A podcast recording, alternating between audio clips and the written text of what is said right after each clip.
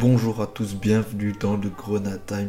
Ravi de vous revoir pour cet avant-match de la 20e journée qui opposera le FC Metz au Valenciennes FC. C'est parti. C'est l'entrée d'Ismail Assar qui va immédiatement s'illustrer. Enfin, là, on est déjà à 3, je peux vous dire 3. Et ça, ça m'énerve. Ça m'énerve. Le titre de champion est fêté dignement à Saint-Symphorien.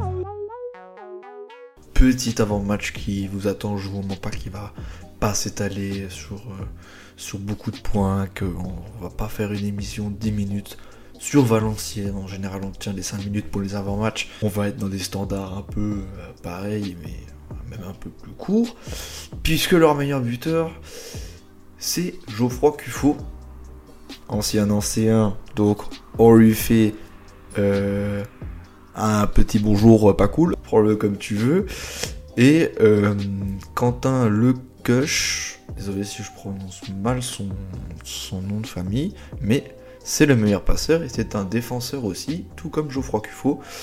Donc euh, ça en dit beaucoup sur l'attaque de cette équipe. Pour l'instant, Valenciennes, c'est 17 buts marqués et 18 buts encaissés. C'est pas très bon. Pourtant, ils sont dans le ventre mou euh, du, du, classement. Hein, et ils comptabilisent 6 victoires, 7 nuls, 6 défaites. Bilan très équilibré.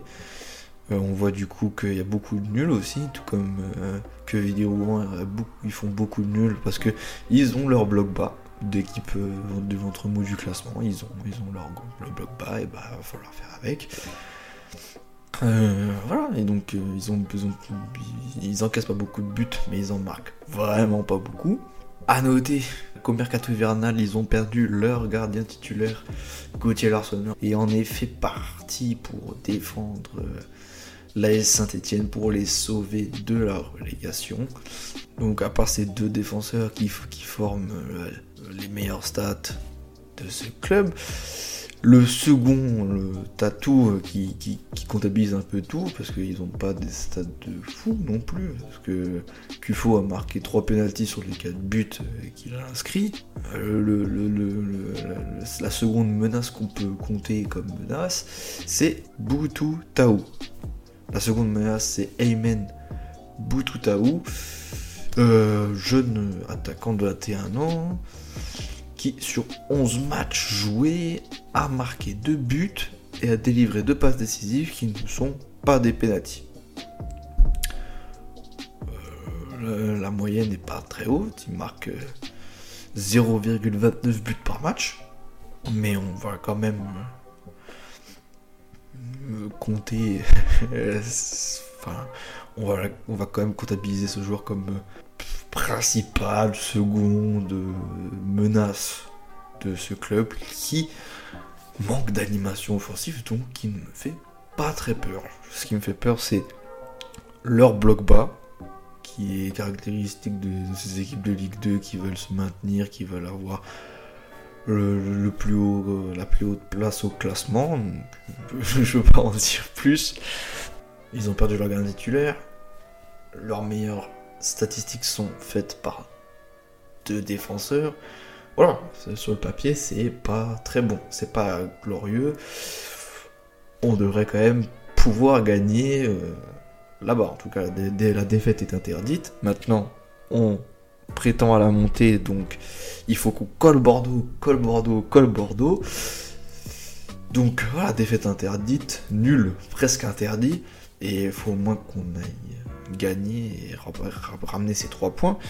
Ce que je vois, c'est une petite victoire à 1-0.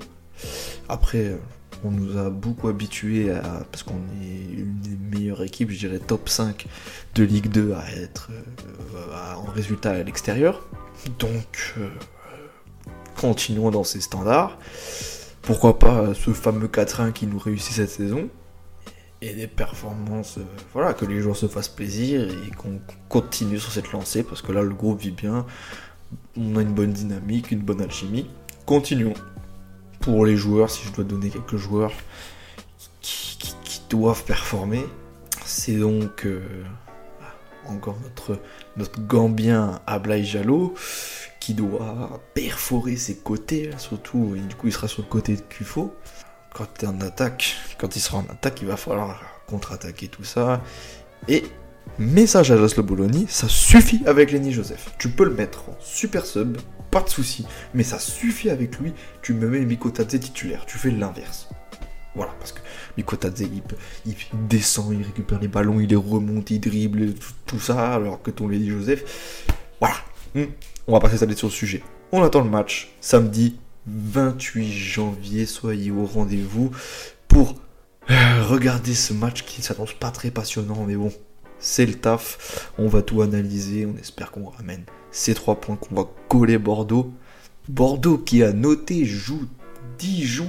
Bordeaux qui a noté joue Dijon le samedi, parce que tous les matchs sauf Saint-Etienne se joueront à la même heure, 19h. Qui joue donc Dijon à l'extérieur? Une aubaine pour nous, puisque euh, Dijon, bon, si maintenant, c'était le en début de saison, mais maintenant Dijon sont dans la, partie basse du classement, je crois qu'ils sont après la 15e place, 17e ou 16e si je me trompe pas. Mais bon, Dijon, face au, à, un, un, relégué, peut-être que le stade peut être rempli, peut-être que, que, que Bordeaux va refaire un nul, et nous, on espère qu'on va pas déconner, et qu'on va ramener ces 3 points.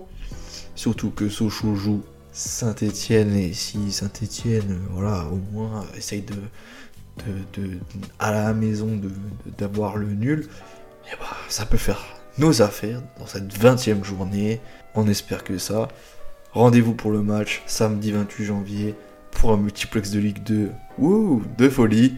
Et à la prochaine. Ciao.